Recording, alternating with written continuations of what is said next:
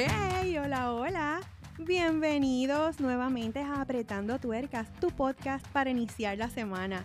Feliz lunes a todos y espero que tengan una semana bien productiva y llena de bendición. Especialmente para ti que nos sintonizas por primera vez, es un honor que nos acompañes. Gracias por la confianza y esperamos que te quedes y te conectes con nosotros cada lunes con un mensaje diferente que de seguro tocará tu corazón.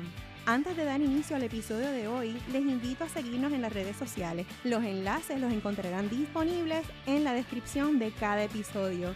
Y ahora sí, sin más, acompáñenme al episodio de hoy. Allá los veo. Ahora sí, bienvenidos al episodio de hoy que he titulado Levanta el vuelo. Que muchas veces he escuchado esa expresión y la mayoría de las veces de mi propia boca. De seguro que tú también la has repetido muchas veces. ¿Y por qué será? ¿Por qué llegamos a ese momento en el que tenemos que decirnos, bueno, ya, levanta el vuelo? ¿Por qué no simplemente tomamos acción y ya? ¿No sería eso más fácil? Bueno, eso sí tiene una razón y una muy importante que dejamos atrás por preferir concentrarnos en la intensidad de lo que estamos viviendo.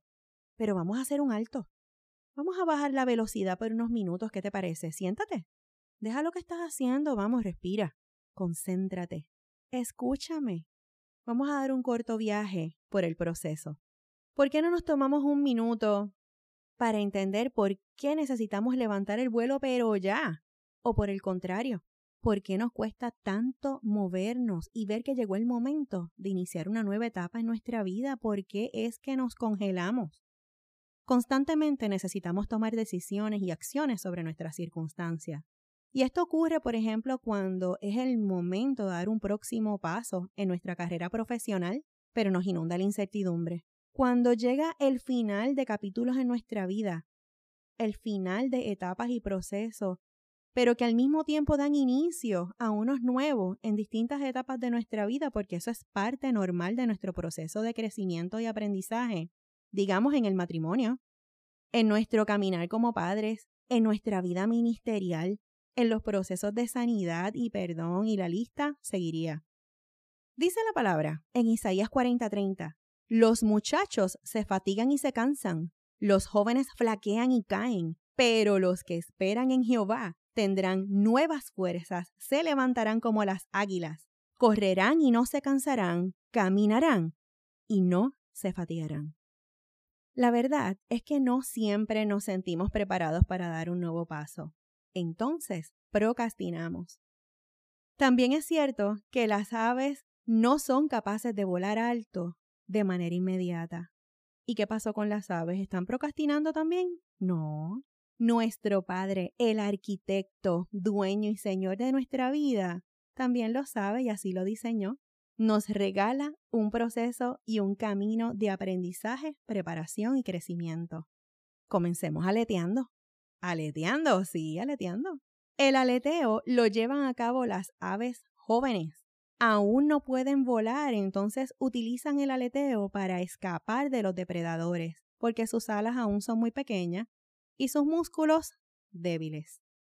Hay momentos y etapas de nuestra vida en las que aún estamos aprendiendo, en las que aún no nos sentimos listos, posiblemente débiles. Pero la fuerza para superarte, la fuerza para levantarte, de donde estás en este momento, viene de esperar en Dios, como dice su palabra. Él nos promete nuevas fuerzas inagotables para los que esperan en Él.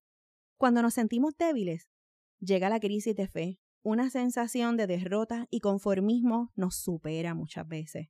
O al menos eso es lo que el enemigo quiere que pienses y sientas. Eso me recuerda el relato en el capítulo 14 de Mateo, cuando Jesús mandó a los discípulos a subir a la barca. Jesús estaba despidiéndose de una multitud y subió al monte oral. El barco y los discípulos ya habían zarpado y estaban los discípulos allá en el medio del mar, azotados por las olas y con viento contrario. ¿En cuántas circunstancias nos hemos sentido con el agua hasta el cuello y sin salida? ¿Cuántos momentos hemos tenido esa sensación de que la vida nos azota junto con viento contrario. Pero algo inesperado pasó. Lo menos que ellos se imaginaban era que Jesús iba a llegar a su encuentro, pero no remando en otro barco, sino caminando por el agua.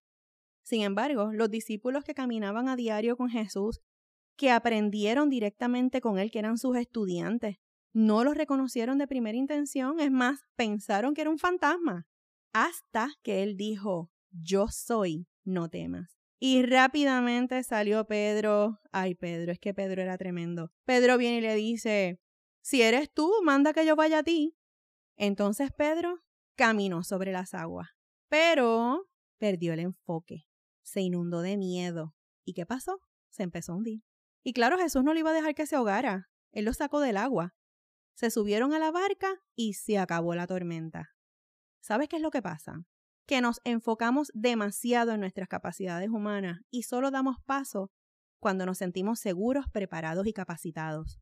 Cuando Dios solo quiere tu fe, tu confianza y tu dependencia.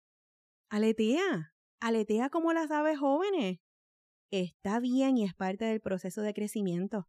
El miedo no nos deja caminar sobre el agua, es decir, sobre las circunstancias con la certeza que Jesús está en nuestra barca y calmará la tempestad.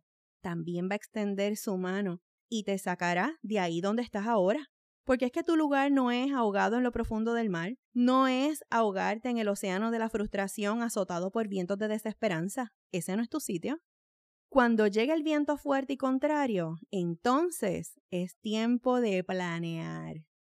En esta etapa, para planear, las aves usan la fuerza vertical de empuje para desplazarse en la corriente del aire, pero realmente no es por mucho tiempo. Esto es solo en lo que encuentra la corriente perfecta para prepararse para su próximo paso. Mientras tanto, continúa su desplazamiento a gran velocidad hacia la izquierda y hacia la derecha. Eh, y ya que está tan alto, ¿y si llueve? ¿Y si es sorprendida por una tormenta en pleno vuelo, qué pasa?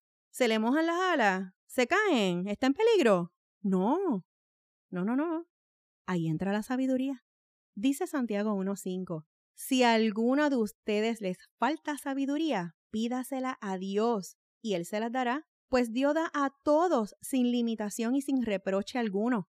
Pero tiene que pedir con fe, sin dudar nada, porque el que duda es como la ola del mar, que el viento lleva de un lado hacia otro. Y entonces, ¿qué hacen las águilas? Remontan. Ellas vuelan hacia la altura y disponen sus alas de tal forma que el viento que parece ser su mayor amenaza, ellas lo usan para impulsarse hacia arriba y las eleva por encima de la tormenta. Mientras que la tormenta está haciendo estragos abajo, ellas mantienen un vuelo apacible por encima de ella remonta su vuelo en corrientes ascendentes y se sostiene en las alturas. No te intimides por lo que tus ojos ven. ¿Qué estás viendo ahora? ¿Un inminente divorcio? ¿La pérdida de un empleo?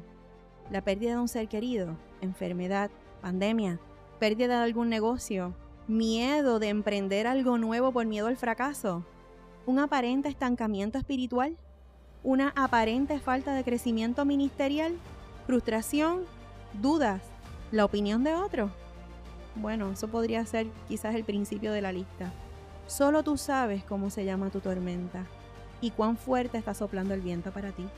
Habacuc 3:19 dice, Él ha hecho mis pies como los de las siervas y por las alturas me hace caminar.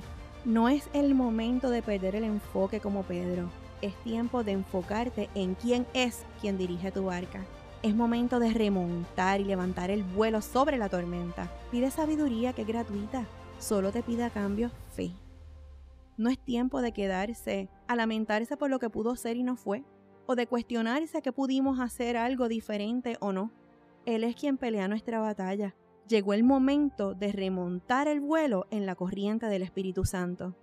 Ahora la pregunta es, ¿estás listo para iniciar un nuevo proceso y soltar? Llegó el momento. Levanta el vuelo.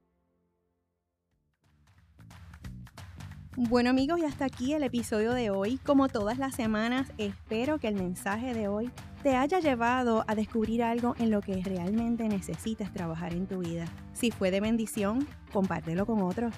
Sé parte de este proyecto tan especial y sé un principal colaborador esparciendo la semilla de la palabra. Nos vemos la semana que viene. Bye.